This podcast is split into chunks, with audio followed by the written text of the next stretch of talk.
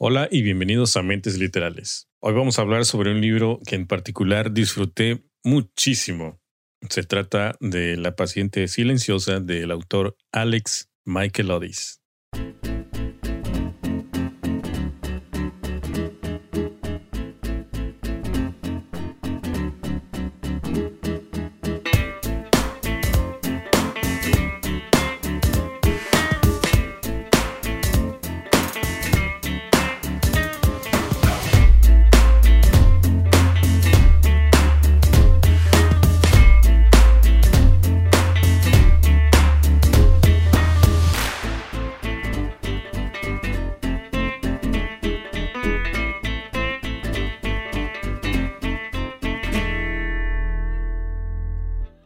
¿Cómo estás, Annie? Muy bien, Mix. ¿Y tú? Excelente. Ya estaba yo esperando que habláramos sobre este libro, sobre esta reseña, así que pues ya estamos aquí de frente y pues también porque los dos tuvimos la oportunidad de leer el libro, entonces va a ser mucho más sencillo y pues ahí vamos a estar comentando los gustos sobre esta novela. Así es, llegamos a por diferentes lados, ¿no? Porque creo recordar que no, cuando tú me lo recomendaste, yo ya lo tenía y algo así, ¿no? De hecho, sí, de hecho, este, te me adelantaste, ¿no? Este. No, tú te adelantaste porque tú, tú lo conseguiste primero en audiolibro. Bueno, no, no recuerdo muy bien quién nos comentó sobre este. Si tú lo descubriste, yo lo descubrí y lo conseguí yo antes que tú. No recuerdo muy bien cómo fue la cosa. Sí, así. Tú me lo recomendaste, ya recordé. Tú me lo recomendaste, me mandaste, todavía no salía. Me mandaste la sinopsis y todo. Exactamente, ya me acordé. Lo dejo como lista de, en mi lista de deseos. Y de pronto, eh, como unos 15 días después, me mandas mensaje que ya lo conseguís, bueno, que ya lo tenías en, en audiolibro. Y ya así de. Ok, ok, ok. Una pausa por ahí. O sea, está bien. Mm, yo ya lo tenía, ok. Entiendo esa parte. Pero, pero, lo que no saben los podescuchas es que Analopsi empezó a leer el libro y no me dijo que ya lo había acabado y no me dijo que ya lo había terminado y todo esto. Entonces, cuando me dice, ¿qué? Pues no que le íbamos a leer al mismo tiempo y me sales con que no, ya lo acabé. No es cierto, José. Sí te había dicho, sí te comenté en, en una de las pláticas. Sí, pero luego como vas enfocado en el tráfico, no, no, te, no te, no te acuerdas, pero sí te dije. Y no me comentaste. Nada más que no quisiste que te hiciera comentarios porque tú apenas lo ibas a escuchar. Entonces te dije, ya lo terminé. Y, y tú así de, ay, no, que quién sabe pues sí, porque supuestamente íbamos a empezar ¿En qué momento? tiempo y todo eso, pero te adelantaste. Ok, ok, está bien. No, claro que no. Ese sí no habíamos dicho que lo íbamos a iniciar. La otra cosa fue que este, esta novela la íbamos a comentar hace aproximadamente dos semanas, pero como nuestra querida Dani ya lo había leído, entonces le dije, ¿sabes qué? Dame chance que pues yo también lo lea, ¿no? O sea, para estar al igual y comentar ambos. Pero resulta que a la siguiente semana no lo había terminado y Annie ya me estaba apurando y dice, ya terminaste el libro y vamos a grabar. o sea, no había ni empezado el, libro y ya me estaba con que te voy a dar spoiler, que no sé qué, o sea, me estaba apresurando. Es que si no te presiono, no lo haces, no le sigues, más bien no le continúas. A ver, pregunta. Ya, ya de pronto. ¿Terminaste? Sí. ¿Terminaste de ver la serie de Good Omens? ¿Eso qué tiene que ver con...? no, o sea... No tiene nada que ver. ¿Sí la terminaste o no? Pasado. ¿La terminaste o no? ¿La terminaste, mi Este, me quedé a medias. La verdad es que como que perdí el hilo y... Gracias, señor juez. Con eso concluyó mi caso. Es que yo no soy mucho así de, de, mm, cosas así de, de mucha ficción, como que no. Pero iniciaste bien emocionado y, ay, los demonios y los ángeles y, ay, el anticristo y de repente fue así de, ah, eh, no, es que me puse a ver el partido, eh, eh, ay, no, es que encontré otra serie de quién sabe qué. Bueno, sí, bueno, eso no tiene nada que ver con esto, esto eso ya es pasado y, y no, pero sí voy a acabar la serie. Si no te, si no te presiono, si no te presiono, no, no, no hubieras terminado porque ya, o sea, también eso, o sea, yo había terminado de leer otro libro, eh, o sea, el anterior, el del envío, yo dije, ok, todavía hay colchón. Y me dice eh, Mixtega, em, ¿sabes qué? Todavía no lo termino. Y yo así como que, chin, me lanzo a leer otro que tenía por ahí en lista, lo termino para esta semana, hago mis notas y de pronto me manda mensaje, me quedan cuatro horas. para escucharlo, para terminarlo, ¿no? De escuchar. Y yo. ¿no? Ayer. ¿Ayer terminó? Ayer. Entonces dije, no, no termina. Eh, seguí haciendo mis anotaciones del libro anterior y echándome ahí, o sea, hice un montón de anotaciones. Yo, no, pues iba a estar bueno, ¿no? Y después a, media, a mediodía me manda mensaje, me quedan dos horas. Y ya, caray. más rápido, más rápido. Y yo ya, este, ya no la escuches, manito, ya, quédate ahí. Y ya, eh, porque he de mencionarles que todavía no tenía ninguna anotación de la paciente silenciosa, o sea, había dejado la paciente para después, o sea, para hacer las anotaciones más adelante y me estaba enfocando en el, en el libro que supuestamente se iba a reseñar esta semana. Y de pronto me dice, ya me quedan 10 minutos. o sea que sin querer yo te estaba apresurando ahora, ¿no? Sí, exactamente. Entonces terminé mis notas y voy así como que de no manches. Y empiezo rápido, ¿no? La paciente silenciosa de fulanito de tal, este, esta era una vez. Y escribe y escribe y escribe, pero sí, sí. En esa ocasión tú me presionaste cosa que no te dije porque me ibas a hacer este burla. No, yo no soy como tú, Ani. Yo no soy como tú.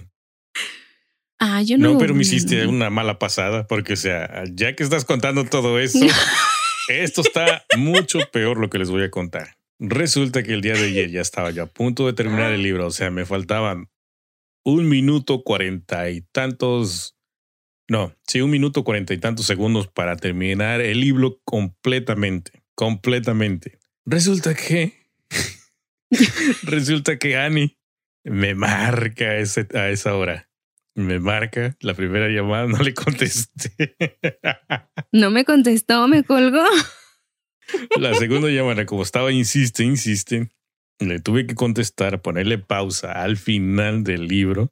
¿Y, para que contestar? ¿Para qué? Para que me confesara que lo hizo adrede. Lo hizo adrede para que no terminase el libro. ¿Podrán creerlo? Es que cuando me mandaste que faltaban 10 minutos, yo estaba, yo estaba en plena farmacia comprando unas gotas para una infección eh, muy fuerte que traigo en los ojos y me pone, eh, eh, no estaba muy lejos de casa, pero me pone, me faltan 10 minutos y yo, no manches. Eh, llegamos, o sea, en, carro con, de recoger a mi sobrina con mi bolsita de, gotas y, y, mi papá abriendo la puerta. Y yo así como que conéctate el wifi al celular, ¿no? Conéctate, conéctate. Porque revisé tu, tu mensaje y decía enviado hace 7, 8 minutos alrededor, algo así. Y yo dije, sí, sí, alcanzo todavía. a detenerlo. Entonces, así como que mi papá abriendo la puerta, pero mi papá es así como que más, em, como que se toma su tiempo, ¿no? Saca la llave, la, la acomoda y va plática y plática con mi sobrina y yo así como que, quítense, quítense. y le marco a José y de repente me, me, me, o sea, me cancelaste la llamada, me pone ahí no disponible. Yo, ¿qué? Todavía lo está leyendo. Y ahí estoy, marque, marque, marque. Y ya me conteste lo primero así en lugar de, ay, hola, ¿cómo estás? Me dice, no manches, ¿por qué me marcas ahorita? Pues yo qué iba a saber. Me faltan minutos, me faltan menos de dos minutos. estabas tramando eso. Y yo que ibas a ver que estabas tramando eso, de cortarme la inspiración, de poder terminar, de poder saborear este grandioso libro y ¡pum! que me marcas faltando dos minutos. Pero, pero, o sea, estuvimos platicando también acerca de la trama, o sea, sí estuvo bien que te marcara. Pues sí, pero como que quitas ese sabor de, de, de no sé, de, de, poder este, procesar todo, todo esto, porque sí es... Pero nada más está, o sea, ya casi llegabas a los agradecimientos. Le doy las gracias a toda mi familia. No, porque ya, cuando llegué, ya cuando llegué a casa, ya cuando cortamos y todo, ya le perdí el gusto, o sea, ya no fue lo mismo, ya no saboreé ese final tan... No, no, no. no. Ani, es como un spoiler eso. Sí, lo arrebaté? sí, o sea, ya pasó el encanto de, de, poder este, disfrutar de ese final y pues el final hasta ni me hizo gracia. Pero qué bien se sintió. No, para ti. para ti. Valió la pena. En fin. Pues bueno, Ahora vamos a pasar entonces a, pues ya a comentar sobre este libro, ¿no? Sobre la reseña. Este, y también, pues los, no sé, fíjate que este libro hasta daban ganas como para comentar todo el final, así un spoiler, pero...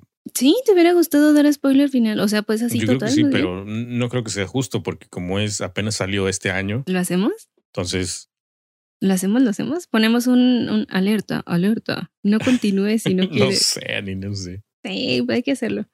Bueno, no, ustedes escuchen normal, ya si escuchan alguna alerta, pues ya ahí le dejan de escuchar, ¿no? Pero no, no, mejor no lo hacemos porque tienes razón. Es, es un libro muy nuevo, muy reciente y, como que no, es, no sería justo que les explotáramos toda la historia. Así es. Pues entonces, este, damos inicio a la reseña. Si no tienes otra, otra eh. este, travesura que comentar. Eh, no, ninguna. Ok, pues entonces, eh, ¿qué te parece si comentamos brevemente sobre el autor? Sí. Ok, bueno, el autor, pues como ya saben, se llama Alex. Alex em, Michael Lodis. Tuve que, fíjate que tuve que buscar, googlear su apellido porque, eh, como puedes notar, es así como, como griego. ¿Griego? ¿No? Entonces la pronunciación es un poco diferente. No sé si sea la adecuada, pero es lo que el traductor de Google dice, Michael Lodis, algo así. Entonces no sé si sea así como se pronuncia. Pero en fin, resulta que él nació en Chipre en 1977, estudió literatura inglesa en la Universidad de Cambridge y obtuvo su título de guionista en el Instituto Americano de Cine de Los Ángeles. O sea que él, es este como mitad Chipre, mitad inglés, ¿no? Ya sabes, papá puede ser que sea inglés o la mamá de Chipre o viceversa. Escribió anteriormente los guiones de The Devil You Know en 2013 y The Cone Is On en 2018. Estos no fueron proyectos muy bien recibidos, así que después de esa falta de éxito en Hollywood, Mikey Lodi finalmente decidió probar suerte en una novela. La paciente silenciosa se lanzó en febrero de 2019 y pues ha sido un boom, o sea, ha estado en las listas de, de ventas. ¿Es desde febrero? ¿Perdón? ¿Es desde febrero? ¿Febrero? Ay, me bueno, la versión en inglés. Porque la español Ah, te iba a decir, entonces sí hay que explotar la, final. la de español No, ¿verdad? salió hace poco, en octubre. Sí, porque yo recuerdo que, que, o sea, yo estaba esperando que iniciaran porque fue a inicio, a principios de octubre. Yo estaba así como que ya que se acabe septiembre, que se acabe septiembre, porque ya estaba con mi, como, como niña ansiosa con mi dinerito para ir a comprar una tarjeta. Sí, porque ya lo habían, ya lo habían este, promocionado y todo eso. Entonces, pues sí. Además, ¿sabías tú que se lanzó a 44 idiomas? De inicio, luego. Bueno, después de que salió la de inglés. Sí, o sea, compraron los derechos y todo. No, obviamente, o sea, o sea sí pues, pero imagínate, eh, luego, luego, o sea, fue un éxito. Un éxito total. tanto que también compraron los derechos para hacer una película. Resulta que fue adquirido por Ana Purna y Plan B.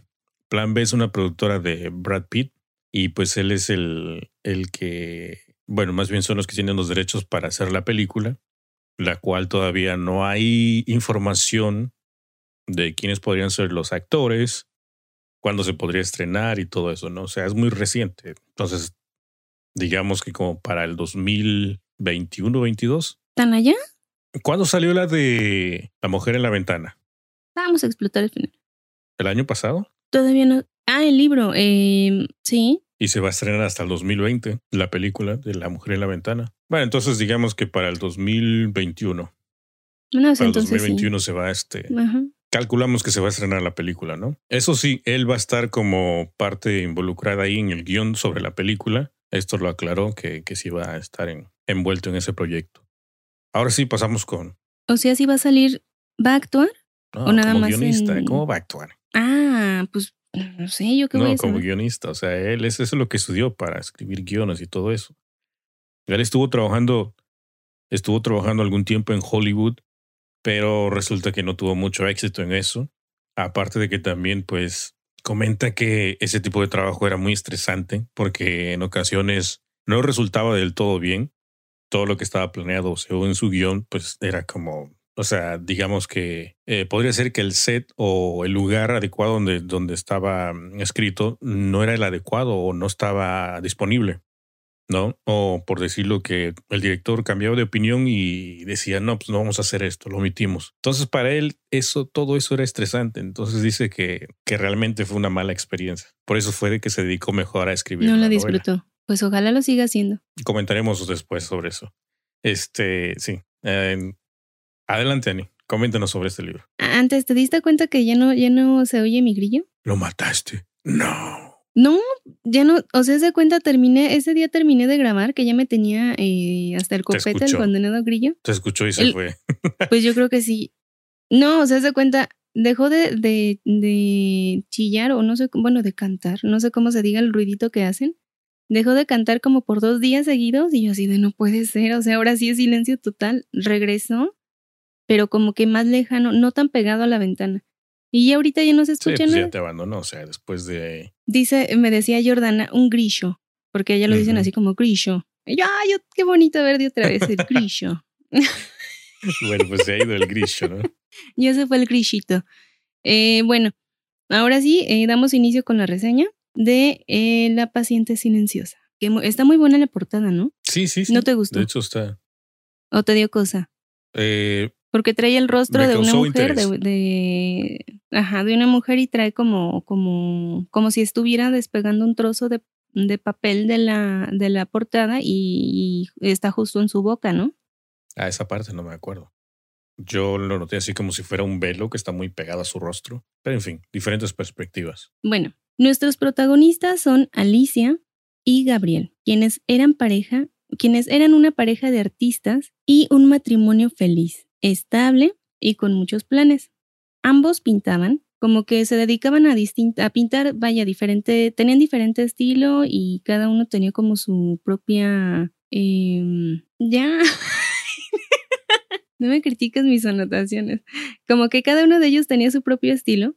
Así es que todo era como miel sobre hojuelas en este matrimonio. Hasta que un día, los vecinos llaman a la policía por escuchar disparos en la casa de ellos. Cuando la policía llega, entran a la casa y encuentran a Gabriel atado con un alambre a una de las sillas y con cinco disparos en la cabeza. Alicia estaba de pie frente a él, la pistola estaba a sus pies y presentaba heridas en las muñecas de un presunto suicidio. A partir de entonces pierde el habla, no, no responde a los interrogatorios de la policía, ni cuando se la llevan al hospital para tratar sus heridas, no, no responde a las acusaciones, está como, como completamente en shock, podría decirse. De ahí empiezan a surgir diferentes teorías acerca de si realmente está teniendo como este eh, trauma o trastorno o si está fingiendo. Es recluida en un hospital, en un hospital psiquiátrico a la espera de que cambie su como su actitud o que haya como una, un avance en su, en su persona, que recupere el habla. O al menos esa era la teoría de los de la parte del fiscal, o sea, el fiscal estaba estaba diciendo que, o sea, que lo estaba fingiendo, que ella estaba en perfectas condiciones y que simplemente atacó a su marido en alguna pelea o algo así. Entonces, a recluirla en el psiquiátrico, mm, pasado algún tiempo, iba a volver a hablar, ¿no? Y era el momento en el que la iban a atrapar y órale, ahora sí para el bote, para la cárcel. Y pues esa era la teoría.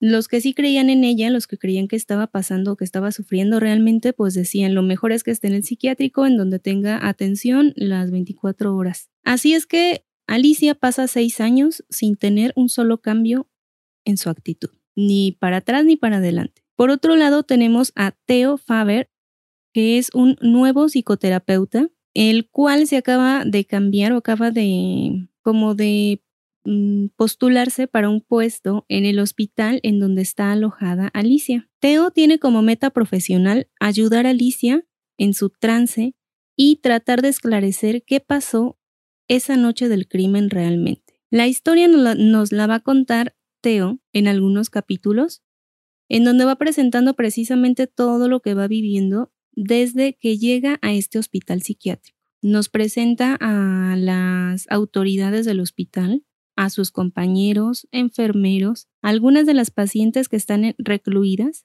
y obviamente la paciente estrella Alicia, ya que fue un caso muy sonado, muy, muy popular porque al ser ambos personas eh, públicas, personas de, interés público, mm, pues ya sabes, tenían eh, como fanáticos que creían en su inocencia y personas que creían que era una, una em, asesina pues con sangre fría. Y antes de que Alicia fuera recluida, ese detalle se me andaba pasando, pintó un cuadro se le dio la, la, oportunidad mientras estaba todo lo del juicio y las acusaciones y mientras iban y venían abogados, Alicia se dedicó a pintar.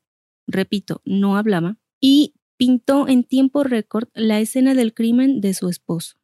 Pintó a Gabriel atado, tal cual como fue encontrado, con los disparos en la cabeza, la pistola, se pintó a ella misma desde una vista, em, entiendo yo como si ella hubiera entrado, ¿no? Junto con la policía y hubiera visto toda la escena. Así entendí como que ella pintó todo. Eh, se pintó cubierta completamente de sangre y a este cuadro lo tituló Alcestis o Aceltis.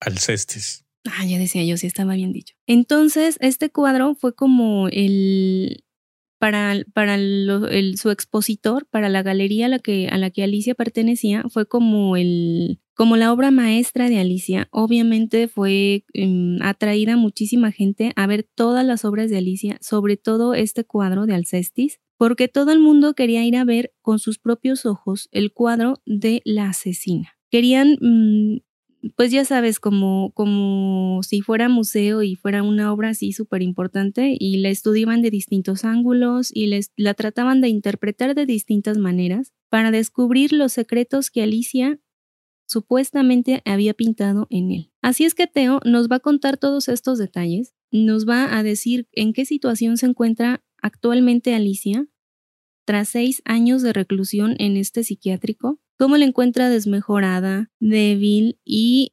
completamente drogada de fármacos, porque a lo largo de su reclusión, sobre todo al inicio, ha intentado diferentes como ataques hacia su persona. Ha intentado quitarse la vida por lo menos una vez y desde ese momento deciden tenerla bajo una constante medicación para que no vuelva a suceder. Y no solamente era agresiva con ella misma, sino que también En ciertos momentos tendía a ser agresiva con sus compañeras e incluso con los doctores y enfermeros que la trataban. Así es que decidieron no tomar riesgos, la llenan de, medicamentos y pues más bien parecía como un zombie, ¿no? Así nos lo describe al inicio Teo, que se le escurre la babita y pues muy, muy mal, en muy mal estado, que eh, tiembla constantemente, no fija la vista, obviamente no habla, no siempre está apartada de las demás, no tiene, no ha tenido ningún avance, sino al contrario. En estos seis meses, se ha eh, seis años, perdón, se ha deteriorado completamente. Así es que Teo lo ve todavía como un, un impulso más para tratar de resolver este caso, porque había cosas que como que no le cuadraban tanto y sobre todo porque lo veía como una meta profesional, o sea, decía, si logro traer a Alicia de vuelta de donde quiera que esté, voy a ser reconocido. Obviamente su director del, del psiquiátrico también lo veía como si, como si fuera la oportunidad de salvar el hospital porque el hospital estaba pasando por una mala racha y obviamente los dos eh, trazan planes para tratar de sacar a Alicia de ese trance silencioso en el que se encuentra. Así es que mientras Teo inicia una terapia, una, una terapia eh, más que nada basada en como en el análisis, ¿no? De su paciente, como si fuera un psicoanálisis, nada más que obviamente el psicoanalista tiene que escuchar a su paciente, pero ¿qué pasa cuando tu paciente no habla, cuando no comparte nada contigo, cuando solamente tienes teorías, pero no puedes, no puedes abrir al paciente, no puedes saber qué hay dentro del paciente? ¿Cómo lo puedes ayudar? Teo intenta varias opciones, varios enfoques para tratar de acercarse a Alicia, para tratar de ganar su confianza. Y eh, pues todo esto nos lo, nos lo va contando en, en, en, varios capítulos del libro. Además, el libro cuenta con otra, como dividido, vaya. En otros capítulos nos va a hablar mm, un diario de Alicia, en donde Alicia anota obviamente tiempo atrás, en el pasado, va notando toda su vida, todas sus preocupaciones, sus tensiones, sus miedos, puesto que ella sufría, em, bueno, no sufría, como que, como que tenía uno que otro trauma, ¿no, Mix? Así es. Traumas que como que no había podido resolver en su momento y que pues traía arrastrando desde la infancia. Por lo mismo, el, el como que cuando fue él su caso fue juzgada culpable, pero eh, llevada al psiquiátrico precisamente por estos antecedentes que tenía. Ya en, ya en su infancia había entrado en, depresiones, en diferentes cosas psiquiátricas, problemillas que traía por ahí y que obviamente surgen con toda esta tragedia. Sin embargo, Teo no se, no se limita a realizar un trabajo en su oficina, un trabajo puramente mm, de paciente doctor, sino que se mete a investigar todo el caso. Se va a, interrogar a las personas más cercanas de Alicia, a tratar de investigar cómo era su relación con Gabriel, cómo era su vida, cómo, cómo, cómo se llevaban, y descubre diferentes versiones y opiniones sobre Alicia, sobre su vida y sobre sus traumas. Tiene opiniones encontradas. Unos opinan que Alicia era un pan de Dios, un amor, una mujer completamente enamorada de su esposo, incapaz de cometer un solo crimen. Las otras opiniones iban completamente en contra, diciendo que Alicia era una mujer desquiciada que ya había amenazado de muerte con anterioridad a Gabriel, que era una mujer posesiva, celosa y desequilibrada. Así es que Teo tiene que ir eh, investigando un poco más, tiene que ir separando la verdad de la mentira, ir comparando versiones y sobre todo pues ir como que ganando la confianza de Alicia. Además de ir narrando toda la historia del día a día en el hospital psiquiátrico, Teo también nos va a compartir acerca de su vida personal, acerca de su historia y sobre todo de cómo llegó a este hospital. ¿Quién es él? O sea, te va diciendo, yo tengo esta especialidad y me llamo fulanito y vivía en quién sabe dónde te va dando como su biografía, ¿no? Así es que digamos que el libro se va a dividir, pues, o más bien va a tener estas tres partes. El diario de Alicia, el, el presente en donde Teo nos va contando todo acerca del psiquiátrico y la vida de Teo. Mm, no sé qué más podría decir sin meter tanto spoiler. es que me quedé como que mm, no me puedo no puedo arriesgarme más. Bueno, eh, se podría comentar que pues ahí también Teo va este mm, con su investigación va descubriendo puntos importantes que van, bueno, más bien que él está tratando de averiguar. Eh, van surgiendo personajes ahí interesantes, ¿no? Amigos, este, amigos y enemigos y de, familiares de, la paciente, ¿no? Eh, la vida íntima de, de Teo también, los problemas que, que, tiene él también, porque surgen problemas, ¿no? Con, con Teo y su pareja. Entonces, Claro, y sobre todo eso, e, eso sí lo recuerdo, que, que por decir cuando, cuando Alicia eh, estaba así como que totalmente ida y cuando Teo estaba en esa frustración de, ajá, ¿cómo, ¿cómo voy a poder hacer que ella confíe en mí? Él le empieza a contar su vida, ¿no? También empieza como a decirle, o sea, eh, no sé, no me puedo comparar, o sea, él más o menos es como una, una terapia a la inversa, en lugar de que el paciente hable, él le empieza a hablar a la paciente. Exactamente, pero con la intención de que ella reaccione, ¿no? De que comente algo. Claro, sí, claro.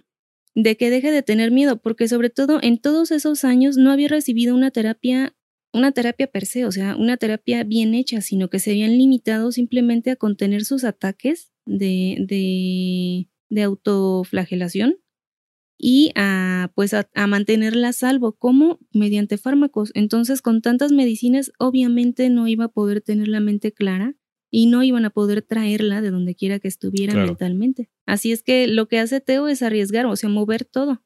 Así es, y el diario de Alicia, pues es una parte fundamental, una parte importante, donde ahí podrán descubrir, bueno, a mí, a mí me costó un poco, ¿eh? porque quién es Alicia, o sea, sobre todo descubrir quién es Alicia, porque te trae diferentes versiones, entonces en unas dices, sí, porque ahí revela, ahí revela muchísimas cosas, ¿no? O ah, sea, revela el por qué se comporta así, eh, tiene que ver algo con su pasado. Eh, también comenta, pues más bien, el diario es la, la clave principal, ¿no? Desde principio a final. Sí, así es. Y pues bueno, entonces eh, no sé si quieras compartir lo de qué te gustó y lo que no te gustó del libro, porque al parecer no te, no te tan entusiasmada como La mujer en la ventana, ya me lo habías comentado. Lo que pasa, ah, sí me gustó, pero no fue así como que... Por cierto, la, el autor de eh, La mujer en la ventana fue AJ Finn. Ah, pues ella comentó que este libro estaba sensacional, que era uno de los mejores thrillers ¿Que no es él? ¿No es hombre? Bueno, el que sea, el, que sea, el autor, el autor dijo que, que, estaba sensacional el, el, libro. Sí, claro, o sea, sí está bueno. Yo te digo, desde que lo leí dije, esto va a estar bueno, o sea, sí me gusta. Lo que pasa es que hasta cierto punto empecé a darme a una idea de hacia dónde iba la historia. Entonces, como que no fue tanta sorpresa como yo hubiera querido. Podremos concluir, concluir o podremos este, mencionar que fue tu instinto femenino, porque comentamos eso, ¿no? De que yo al principio como la cuarta parte del libro donde estaba comentando, donde empezó Teo a relatar toda esta historia de, sobre Alicia, no, no estaba yo captando muy bien por dónde iba, no estaba yo figurando los sospechosos, ¿no? Porque hasta ese momento había, o debería haber sospechosos sobre el asesinato de, del esposo de Alicia, ¿no? Entonces ya después en la parte que cambió, donde estaba comentando el diario de Alicia, me despertó la curiosidad, me gustó más esa parte porque estabas descubriendo más el personaje de ella, pero sin dejar atrás el personaje de, de Teo, porque también es importantísimo. Sí, es un buen. Fíjate que eso, ese personaje, o sea, esa, esa parte me gustó mucho. El, el, como el Hasta siento que él es el protagonista de toda la historia. Siento que sí, o sea, llega un momento en el que se apropia del, del libro, de la historia, y cambian las, la, los papeles. O sea, sí, precisamente él, él sube a protagonista. Y ese, ese personaje me encantó, porque te digo, pasó de ser un psicoterapeuta a ser un investigador y a realizar un mejor trabajo que la policía y a meterse en problemas y a, y a como a no dejarse vencer, pues, o sea, decía, yo tengo esta teoría y la ah, voy a pues probar.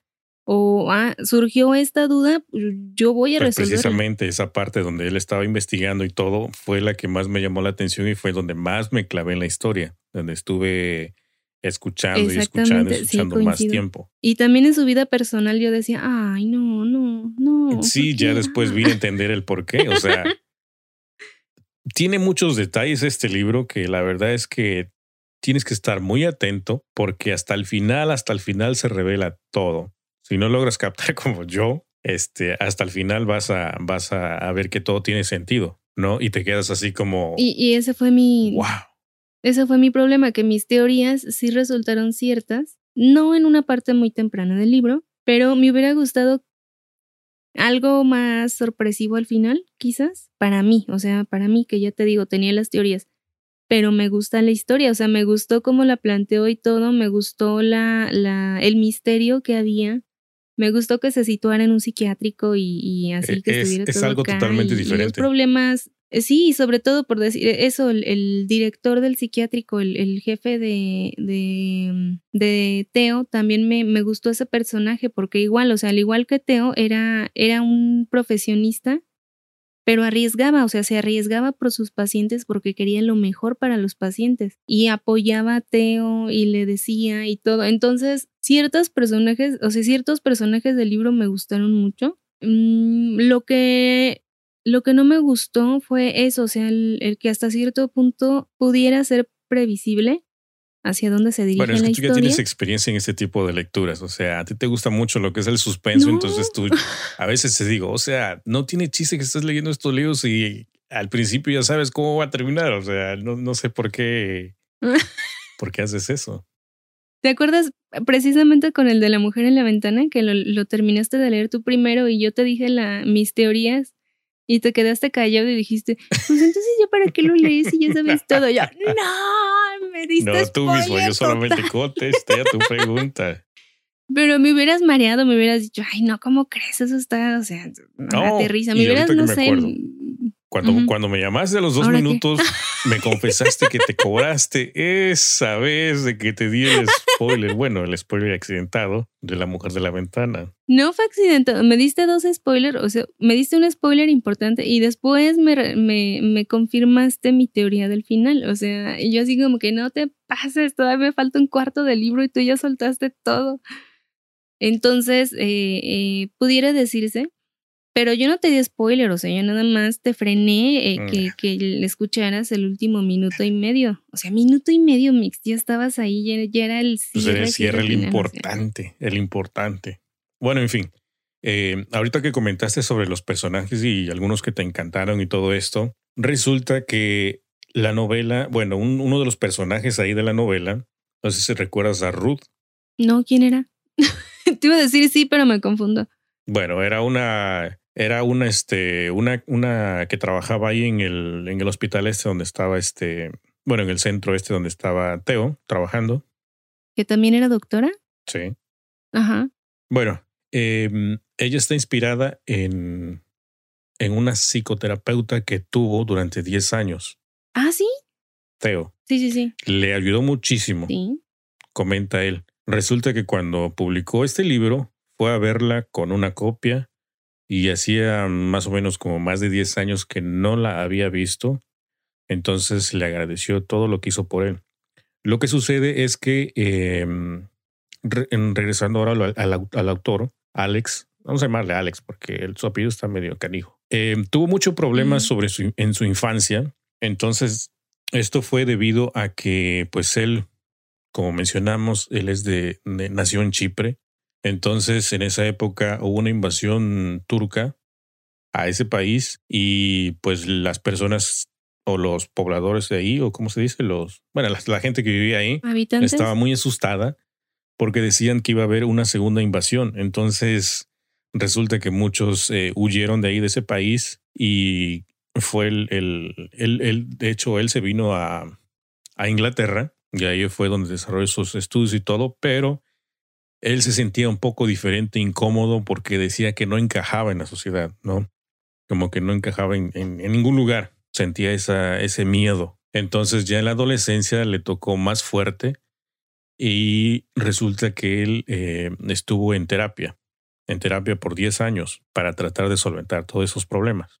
Eh, lo tuvo que abandonar ya después porque resulta que tomó una terapia en grupo con un psicoterapeuta muy, muy famoso aquí en Estados Unidos, pero eh, no fue lo que esperaba porque surgieron ahí algunos inconvenientes que no le agradó para nada a él. Y él comenta que no porque seas un psicoterapeuta muy famoso eh, vas a ser muy bueno, sino que tienes que tener empatía con los, con los que estás, este... Sí, con los pacientes, con, las personas a las que tratas. Exactamente. Eh, también otra cosa, el instituto este o la clínica de Grove también está inspirada en el lugar donde él trabajó por dos años.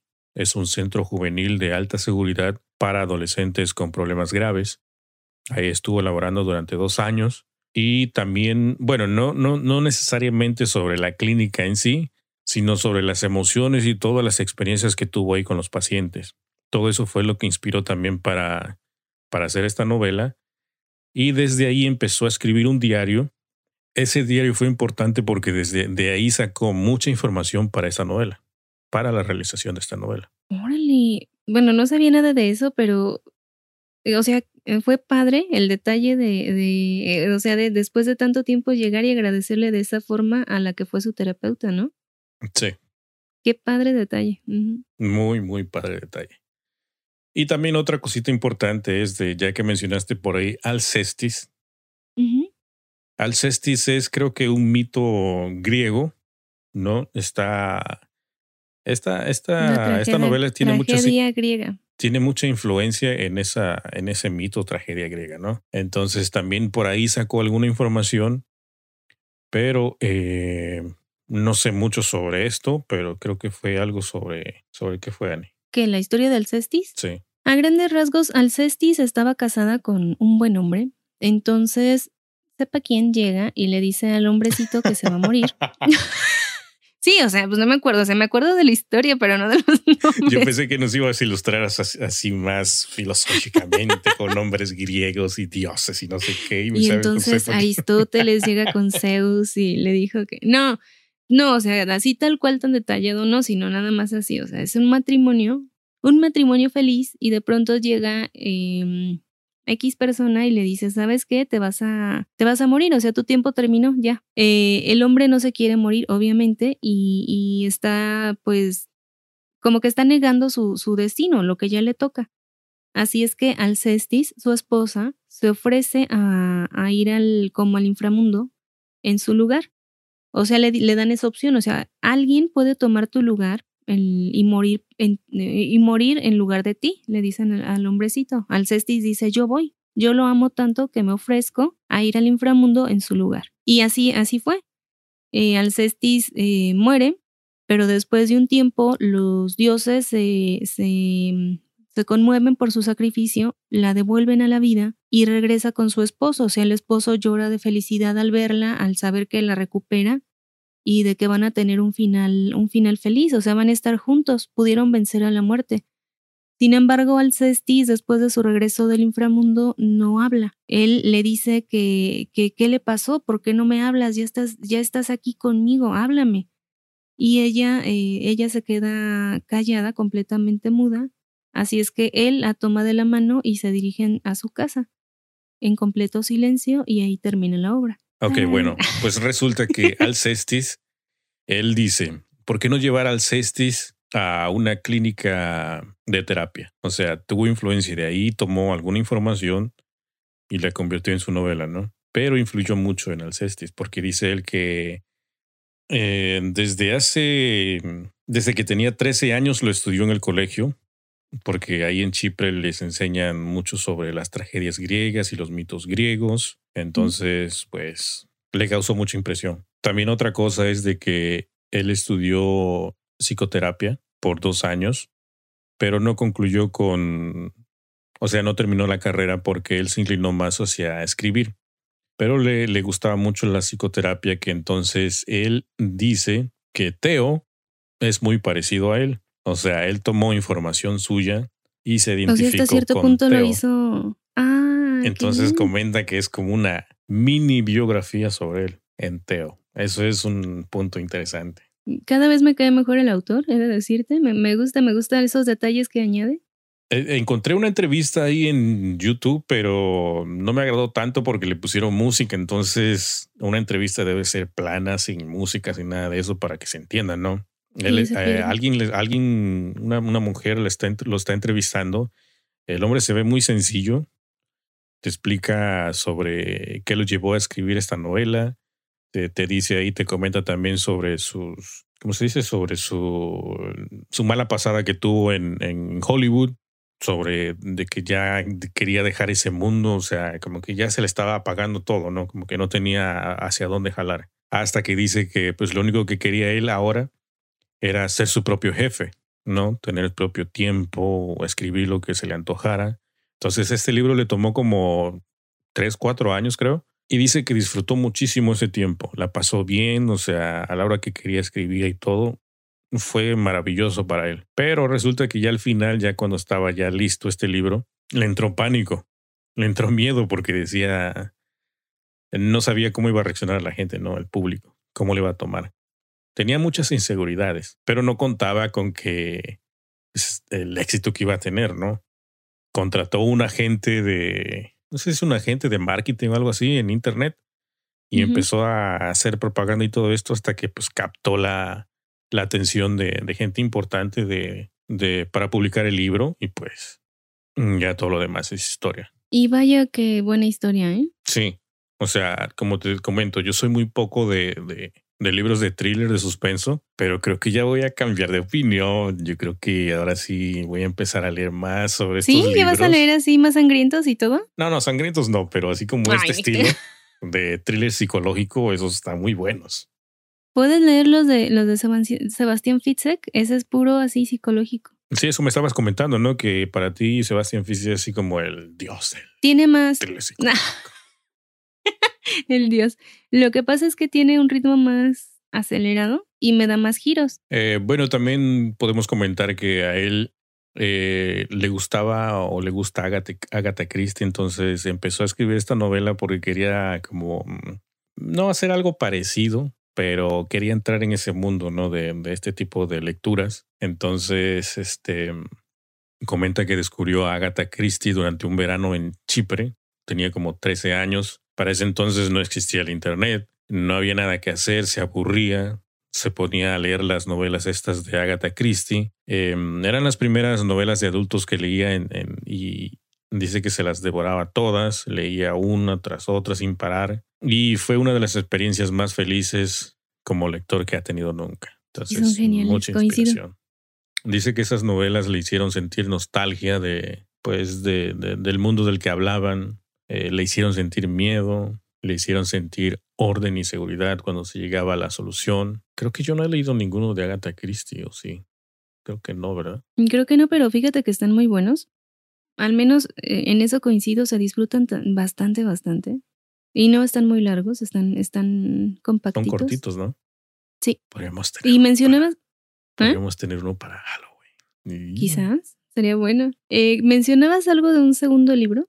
Bueno, comentó él que mm, pues las segundas partes, como que él no cree mucho en las segundas partes porque pues, como que no tienen mucho éxito, pero mm, debido al éxito que ha tenido con este libro, entonces él piensa seguir en esto de, de escritor, de escribir libros. No comenta mucho sobre su próxima su próxima novela, pero dice que sí le encantó, que él, esto es lo que ama y él va a seguir escribiendo. Pues ojalá que no tarde mucho, ojalá que no tenga eh, como que tanto...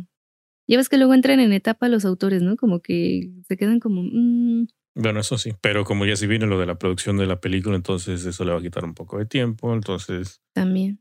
Tenemos que esperar unos dos años a lo mejor para que lance otra novela. No creo que ah. tenga algo por ahí ya listo. O pues también, supongamos que no sea de esos que lanzan un gran éxito y ya luego se quedan en el olvido, ¿no? Esperemos que Esperemos no. Que no. Esperemos que no, porque tiene, ajá, tiene, buena, tiene buenas ideas. Y ojalá que pueda sacar más material, porque sí, sí está bien, o sea, me gusta. Y también me gusta su forma de escribir, de narrar. Sí, está muy buena. De hecho, eh, como yo lo escuché en audiolibro, la verdad que el audiolibro está genial. Está este, narrado por dos actores, un hombre y una mujer. Obviamente en la parte de Teo, pues está el hombre, en la parte de la mujer está Alicia narrando su diario. Y la verdad que los dos están geniales. O sea, el modo en que mm, te están narrando, la, eh, el énfasis que, que, le dan al, al, audio en ciertas partes, la emoción, la tristeza. Entonces, todo eso también influye, ¿no? Cuando estás escuchando lo disfrutas más. Lo disfrutas más, exactamente. Entonces, pues como mm, debía yo acabar este libro y como Anime estaba ahí como que apúrale, apúrale, pues entonces tuve que acudir al audiolibro para que fuese mi salvación y poder. No, tú ya tenías el audiolibro, tú ya tenías el audiolibro en la aplicación que tienes y me presumiste que lo habías conseguido antes. Entonces yo ya estaba así como que, ya lo voy a iniciar, ya lo voy a iniciar. Justamente pocos días después, por ahí me pude hacer con él y fue así como que, ¡ah! Entonces eh, lo empecé a leer, pero sí te mencioné que lo estaba leyendo. Pero eh, fíjate, eh, no sé, ¿tú, ¿tú alguna vez has ido a terapia? No. Yo tampoco. No, pero me tocó ser compañía de, de una, una de mis primas. Este, en su, cuando estaba estudiando psicología, les, les piden que ellos vayan a terapia. Así es que me decía, oye, ¿me acompañas a terapia? No sé qué, ¿no? Y yo, órale, va, te acompaño. Y cuando íbamos de, de ida, íbamos eh, eh, risa y risa y bromeando y todo esto, ¿no? Cuando regresábamos, Mix, salía, o sea, salía completamente distinta y bien distraída. O sea, se cuenta, un día, no, mi prima.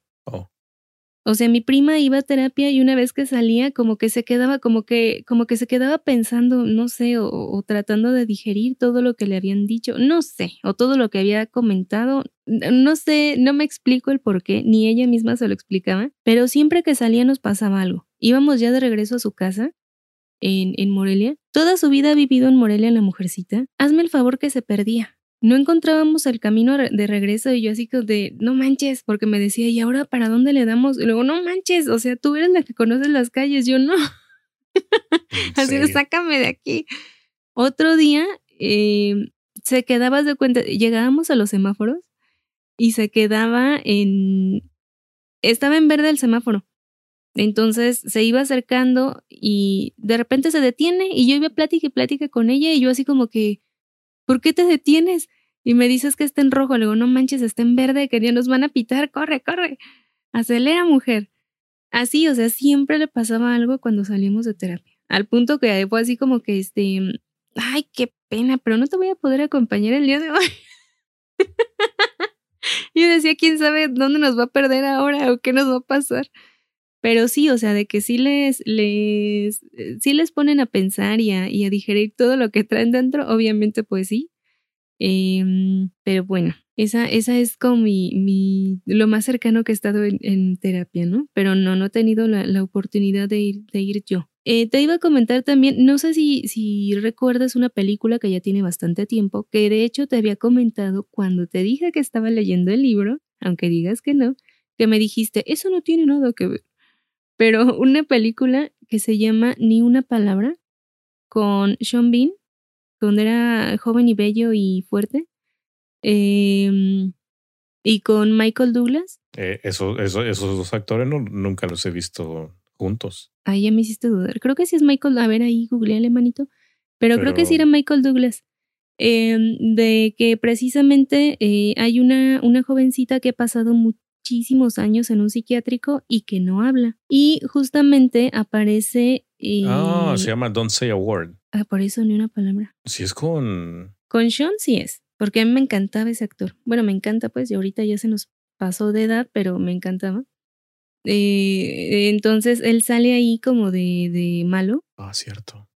Entonces, esta mujercita, esta, esta jovencita, tiene un secreto guardado en su cabecita, pero no habla, está completamente cerrada, tal cual como nuestra paciente silenciosa. Y en esta ocasión, eh, Michael Douglas es el doctor que está obligado, obligado eh, literalmente con amenazas, para descubrir, para abrir su mente y tratar de rescatar este secreto. Fíjate que después pensando así en qué tipo de, comentamos que qué tipo de actores podrían este, realizar esta película, interpretarla. Y siempre pensé en Michael Douglas, pero dije, no, pues ya está muy avanzado de edad, ¿no? Entonces como que en su tiempo sí, ¿no? Porque la verdad es que es un excelente actor. Sí.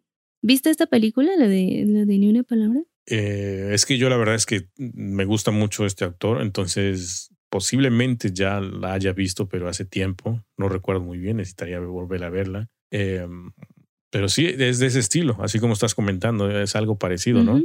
Sí, pues es, tal cual, o sea, él es el, él es el psiquiatra que está tratando de, de, pues de como de acercarse a la jovencita y, de hablarle y de que le tenga confianza y todo esto, pero pues ella está muy traumada. Entonces, como que todo se desarrolla en, poca, en poco tiempo y pues cada vez lo presionan y lo amenazan más y él cada vez presiona obviamente más a la, a la muchachita, pero pues ella está totalmente entre que está medio sedada con todos los fármacos, entre que está muerta de miedo y con muchísimos traumas entonces, es una, es una película muy buena, de hecho. Yo me acuerdo que en su tiempo me gustó bastante y mm, por ahí se las recomiendo también. No es exactamente igual, obviamente, a este libro, no, no es igual, pero eh, digamos que tiene cierta semejanza en cuanto a, una paciente en, en problemas, una paciente que necesita ayuda y un médico que está dispuesto a todo con tal de cumplir con su trabajo.